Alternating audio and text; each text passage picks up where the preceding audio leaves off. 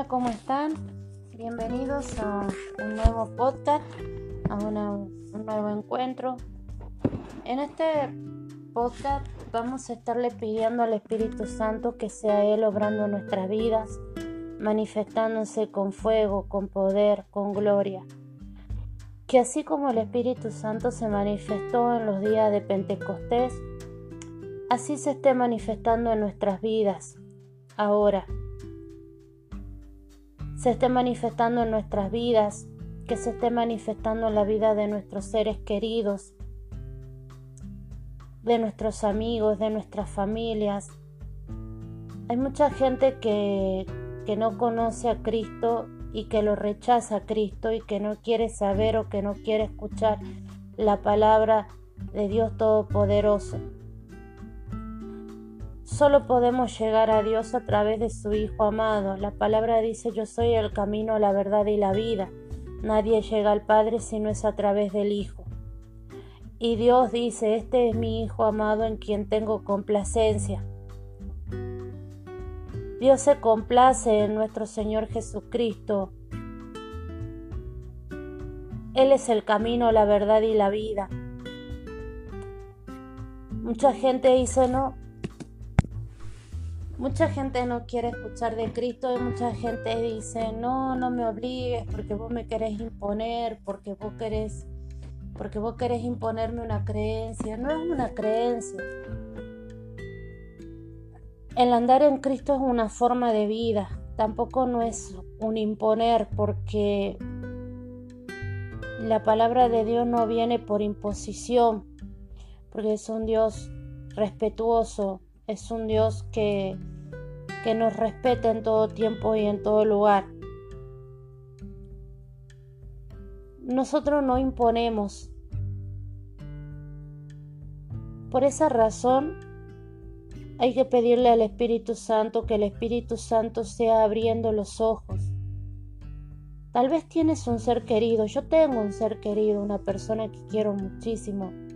Tengo personas que quiero muchísimo que me gustaría que estén conmigo caminando en el Señor, que tengan un encuentro personal con Cristo, que tengan un encuentro personal con, con el Espíritu Santo, que así como eh, Saula de Tarso tuvo un encuentro personal con Jesús, así ellos también tengan un encuentro personal. Hace tiempo que vengo pidiendo precisamente por eso. La vida no es fácil. La vida no es fácil. Y necesitamos la ayuda de, de nuestro Señor Jehová para poder salir adelante, para poder prosperar, para poder tener salud, para poder tener bienestar. Necesitamos que Dios Todopoderoso, que Jehová tenga misericordia de nosotros y que esté abriendo los cielos y que esté derramando bendiciones sobre abundancia sobre la vida de todos.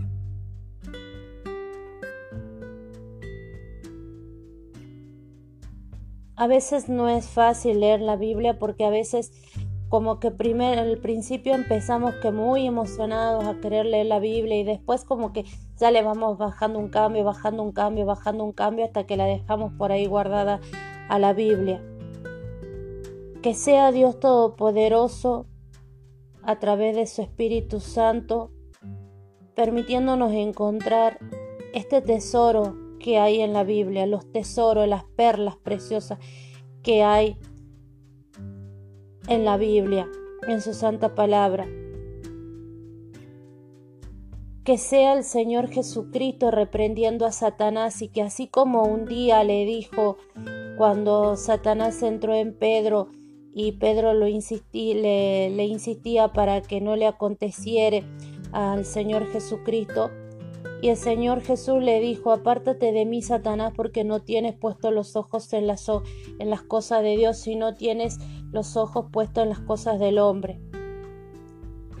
Que le podamos decir a Dios Todopoderoso, que le podamos pedir a nuestro Señor Jesucristo que Él sea apartando a Satanás de nuestras vidas, de la vida de nuestros seres queridos, de la vida de nuestra familia, de la vida de todos. Ya les busco en qué versículos está porque a mí me parece súper eh, interesante interesante esa parte que dijo cuando cuando dijo eso nuestro Señor Jesucristo. Eso lo vamos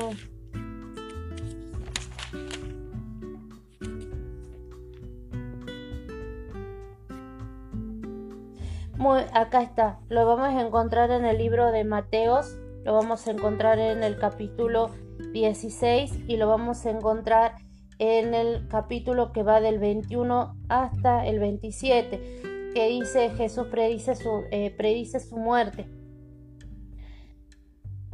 Y le dice,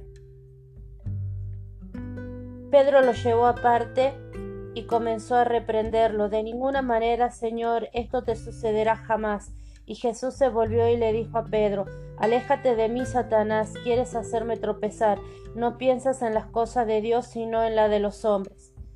Pidámosle a Dios Todopoderoso que nuestro Señor Jesucristo sea apartando a Satanás de nuestra vida, de la vida de nuestros seres queridos, de la vida de nuestra familia, de la vida de nuestros hijos, de la vida de nuestra de, de sus esposas, de sus esposos, de sus novios, de sus novias, de, de todo aquel que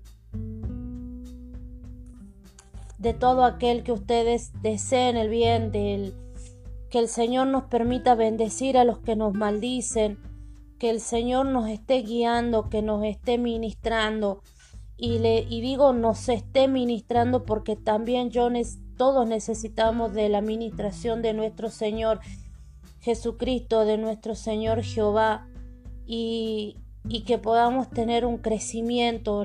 La idea de estos podcasts es que tengamos un crecimiento ante Cristo Jesús, ante nuestro Señor Jehová Todopoderoso. Y ahora vamos a hacer una oración al Espíritu Santo y después vamos a hacer una confesión de fe para los primeros que están entrando a este podcast. Y empecemos. Espíritu Santo, te pedimos que nos enseñes y que nos guíes, que nos ministres, que nos ayudes en nuestras debilidades hasta el último día de nuestras vidas en la palabra de Dios Todopoderoso, que nos alimentes día a día en ella y que siempre guiados por ti, Espíritu Santo, podamos encontrar los tesoros, las promesas y las maravillas que hay en la Biblia. Te lo pedimos en el nombre de nuestro Señor Jesucristo. Amén. Vamos a hacer lo que es la confesión de fe. Señor Jesús, te pido perdón por mis pecados, me arrepiento y te recibo como mi Señor y Salvador y te pido que anotes mi nombre en el libro de la vida. Anota mi nombre, Paola Guerra, el nombre de ustedes eh, que el Señor tenga misericordia y que también esté anotando en el libro de la vida eh, sus descendientes, su familia, sus seres queridos, que el Señor tenga, una tenga misericordia. Yo creo en un Dios de misericordia. Ahora, con respecto a esto, vamos a ver, vamos al, como siempre venimos haciendo, vamos a hacer lo que es la lectura del capítulo 8 del Génesis. Después vamos a hacer una explicación del capítulo 8 del libro en base a lo que es la Biblia eh, de Estudio Teológico Reina Valera 1960 y después lo que vamos es lo que vamos a estar haciendo. En este caso, con respecto a esto, no hay unas concordancias que tengan. Las concordancias que van a aparecer van a aparecer dentro de la explicación, ¿sí? y procedemos a la lectura en el nombre del Padre, del Hijo y del Espíritu Santo. Amén. Y se acordó Dios de Noé y de todos los animales y de todas las bestias que estaban con él en el arca, e hizo pasar Dios un viento sobre la tierra y disminuyeron las aguas, y se cerraron las fuentes del abismo y las cataratas de los cielos, y la lluvia de los cielos fue detenida y las aguas decrecían gradualmente sobre la tierra y se retiraron las aguas al cabo de ciento cincuenta días. y reposó el arca en el mes séptimo. Y dice, y a los diecisiete días del mes, sobre los montes de Ararat, y las aguas fueron decreciendo hasta el mes décimo. En el décimo, al, primer del al primero del mes se descubrieron la cima de los montes. Sucedió que al cabo de cuarenta días abrió Noé la ventana del arca que había hecho y envió un cuervo el cual salió y estuvo yendo y volviendo hasta que las aguas se secaron sobre la tierra. Envió también de, sí una paloma para ver si las aguas se habían retirado de sobre la faz de la tierra, y no halló la paloma donde sentar la planta de sus pies y volvió a él al arca, porque las aguas estaban aún sobre la faz de la tierra de toda la tierra. Entonces él extendió su mano y tomándola la hizo entrar consigo en el arca.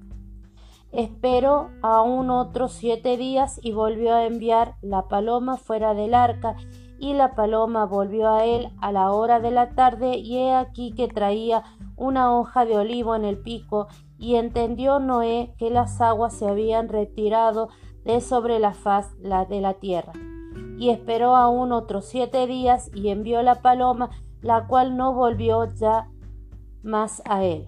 Y sucedió que en el año 601 de Noé, en el, en el mes primero, el día primero del mes, las aguas se secaron sobre la tierra y quitó Noé la cubierta del, del arca y miró, y he aquí que la faz de la tierra estaba seca y en el mes segundo, a los veintisiete días del mes, se secó la tierra.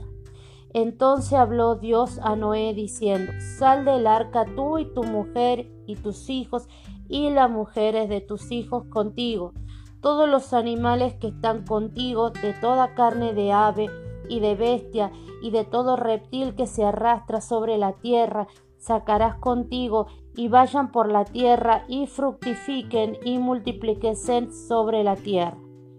Entonces salió Noé y sus hijos, su mujer y las mujeres de sus hijos con él, todos los animales y todo reptil y toda ave, todo lo que se mueve sobre la tierra, según su especie, salieron del arca. Y edificó Noé un altar a Jehová y tomó de todo animal limpio de toda ave limpia y ofreció holocausto en el altar. Y percibió Jehová. Y edificó Noé un altar a Jehová y tomó todo animal limpio y de toda ave limpia y ofreció holocausto en el altar. Dice, y percibió Jehová olor grato y dijo Jehová en su corazón, no volveré más a maldecir la tierra por causa del hombre, porque el intento del corazón del hombre es malo desde su juventud, ni volveré más a destruir todo ser viviente como he hecho. Mientras la tierra permanezca, no cesará la cementera y la siga y la ciega, el frío y el calor, el verano y el invierno, el día y la noche. Esto sería lo que es Génesis 8. Ahora vamos a lo que sería la explicación, ¿sí?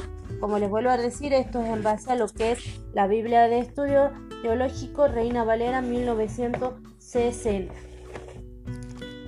Ahora dice, cuando dice se acordó Jehová de Noé, cuando la Biblia dice que Dios se acuerda de alguien o de un pacto con alguien, indica que está a punto de tomar medidas dirigidas al bienestar de esa persona. Tras haber destruido toda la vida sobre la faz de la tierra, Dios procede ahora a renovarlo todo, como un eco de lo que hizo en Génesis capítulo 1. Hizo pasar Dios un viento sobre la tierra. Esta palabra hebrea para viento, que es ru, también se traduce a veces como espíritu. Ahora vamos con lo que sería el versículo del 2 al 4. En el versículo 2 Dios revierte el proceso iniciado en, en Génesis 7:11. Las aguas decrecen gradualmente durante un periodo de 150 días. Los montes de, con respecto al monte de Ararat, se refiere a una cadena montañosa de la cual el monte Ararat en la actual Turquía es la cumbre más alta. Con respecto a los versículos del 5 al 14, dice, el proceso lento y gradual mediante el cual se fueron retirando las aguas hasta que la tierra se secó. Esto el versículo 14 se describe en el detallado relato en el que Noé suelta primero un cuervo, versículo 7, y después una paloma, versículo 8 y 12. Al igual que en el capítulo 1, la tierra seca emerge de las aguas.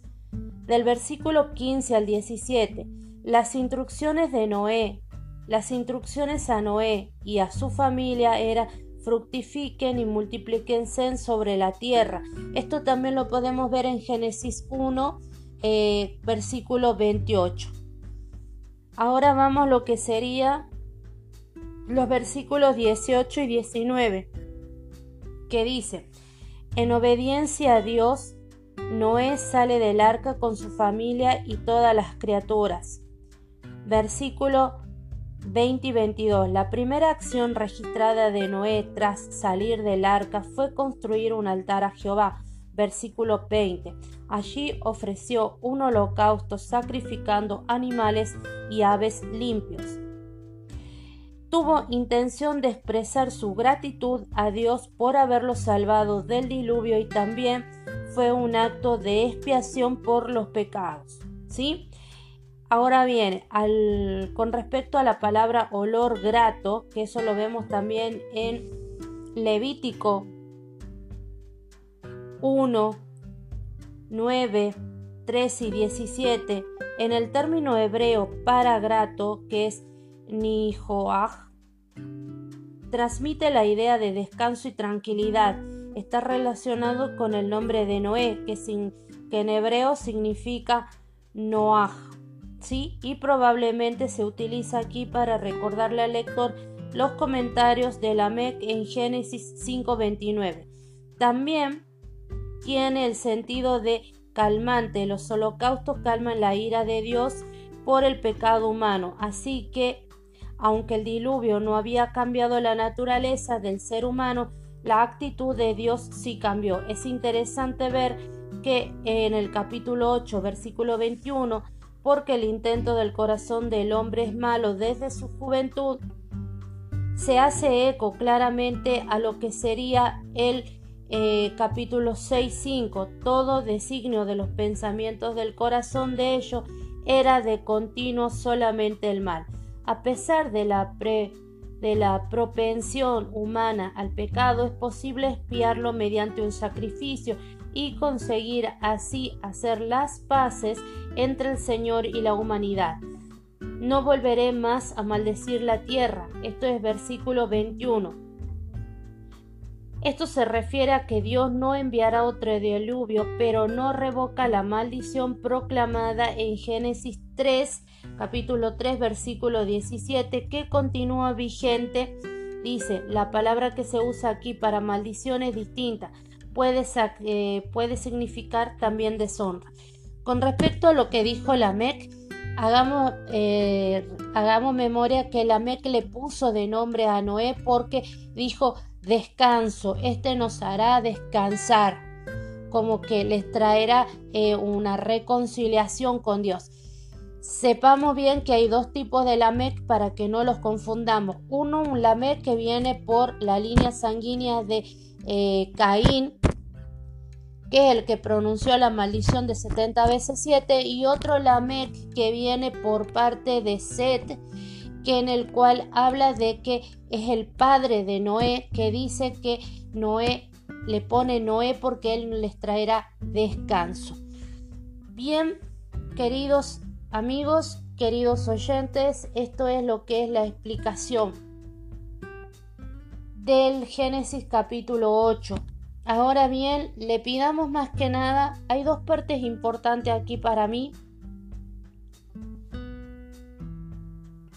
Primero que dice que se acordó Dios de Noé. Cuando la Biblia dice que Dios se acuerda de alguien o de su pacto con alguien, indica que está a punto de tomar medidas dirigidas al bienestar de esa persona.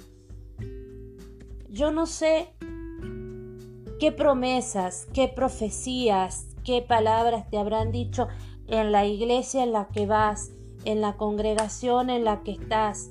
Eh, yo no sé cuáles serán esos pactos, cuáles serán esas promesas que tienes para tu vida.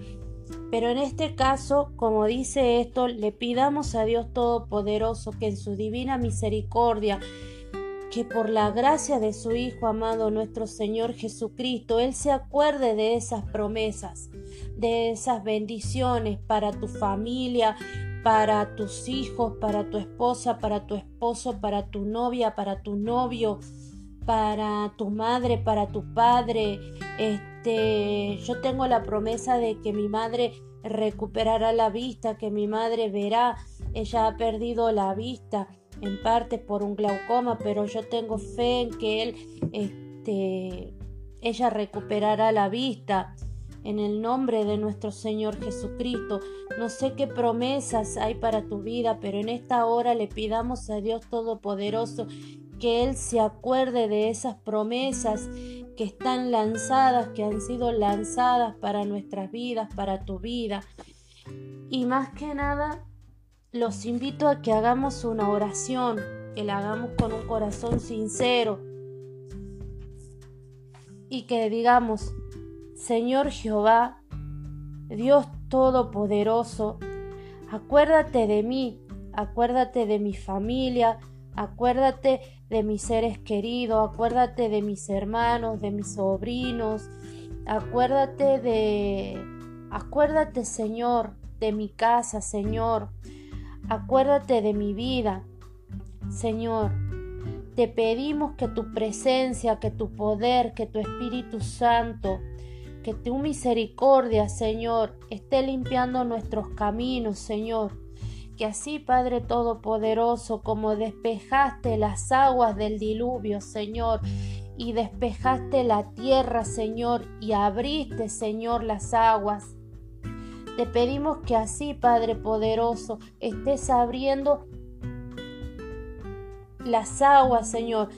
Señor, que así como abriste el mar, Señor, para que pasara tu pueblo, Padre poderoso, Padre celestial, para que, Señor, para que cuando salía de esa tierra de aflicción, de esa tierra que era Egipto de esclavitud, Padre poderoso, nosotros podamos salir adelante de aquello que nos aflige, de aquello que nos aprisiona, de aquello que, Padre poderoso, eh, nos, trae dolor, nos trae tristeza a nuestros corazones, Padre poderoso. Te pedimos, Señor Dios, que estés llevándonos, Señor, a esa tierra, Señor, prometida, Señor, donde fluya la leche y la miel, Señor, que nos estés llevando a esos verdes pastos, Señor, donde descansaremos, que nos estés llevando, Padre Todopoderoso, a esas aguas, a esas aguas mansas, a esas aguas de paz, Señor. Todopoderoso, donde encontraremos renuevo, Señor espiritual, Padre bendito, Padre poderoso, donde encontraremos respiro, donde encontraremos socorro, Señor. Danos nuevas fuerzas, Señor, en tu presencia, Señor. Renueva, Señor, nuestras fuerzas como las del búfalo, Padre poderoso, te lo pedimos, Señor. Renueva nuestras energías, Padre celestial. Obra en nuestras vidas, Señor Jehová. Te lo pedimos en el nombre de nuestro Señor Jesucristo. Amén. Le pidamos a Dios Todopoderoso. Se me viene aquí a la mente cuando Moisés estaba saliendo de, de, Egipto. Acá lo vamos a ver en lo que es, acá tengo lo que es la Biblia eh, nueva versión internacional.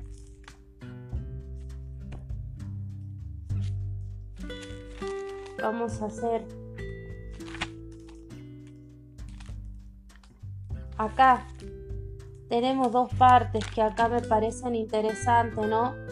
Que habla en el Éxodo, que lo vemos en el capítulo 1, que dice que que el pueblo de Israel estaba siendo aprisionado, estaba siendo forzado, estaba a construir, estaba siendo oprimido. Dice que Dios Todopoderoso los sacó, Señor, de Egipto, Señor, Y dice tu palabra, Padre Celestial, Padre bendito, que tú mandaste, Señor, a Moisés, Señor, como un profeta, como, eh, como, ese, como, como ese libertador, Padre Celestial. Y dice, Señor, que tú lo sacaste, Señor, en lo que sería el libro de, de Éxodo 13 a partir del versículo 17. La palabra dice, y acá,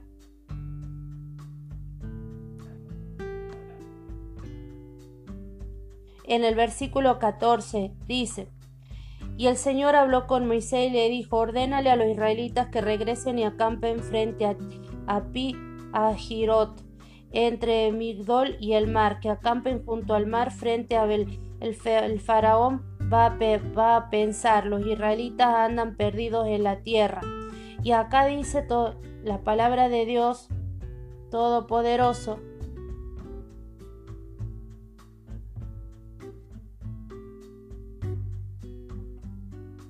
Dice, ordena a los israelitas que se pongan en marcha, y tú levanta tu vara, extiende tu brazo sobre el mar y divide las aguas para que los israelitas los crucen sobre terreno seco.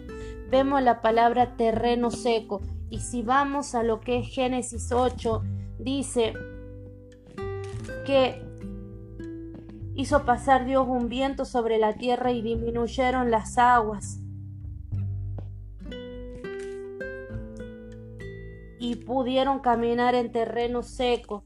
Que Dios Todopoderoso esté sacando, que esté limpiando, que así como este, limpió el camino de, de Noé, que así como limpió el camino de Moisés, que así Él esté limpiando nuestros caminos y que nos permita andar por ese terreno seco, por ese terreno confiado, por ese eh, terreno seguro, guiados por la presencia de su Espíritu Santo.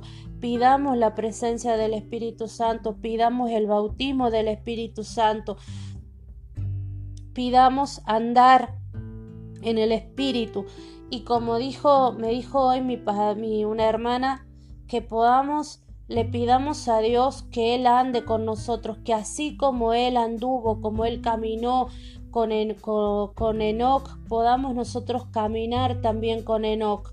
Podemos ver que acá hay una relación entre que Dios eh, limpió las aguas para que caminara Noé con respecto a que Dios limpió abrió el mar para que caminara este Moisés, podemos ver que en estos dos casos había agua, había una dificultad, había un impedimento de por medio, pero que Dios Todopoderoso abrió sus caminos. Le pidamos a Dios que abra nuestros caminos, que abra nuestros caminos, el tuyo, el mío, el de tu familia, el de todos tus seres queridos. Que Dios los bendiga, los guarde, los proteja, los prospere, que la gracia del Dios Altísimo esté sobre ustedes y que Dios, que nuestro Señor Jesucristo los cubra con su sangre todopoderosa desde la cabeza hasta los pies y que el ángel de Jehová, que el Espíritu de Jehová esté con ustedes de día y de noche. Amén. Gente, nos vemos hasta la próxima edición. Que Dios los bendiga diez mil veces un millón de veces. Que Dios los bendiga, los guarde y los proteja. Amén y amén.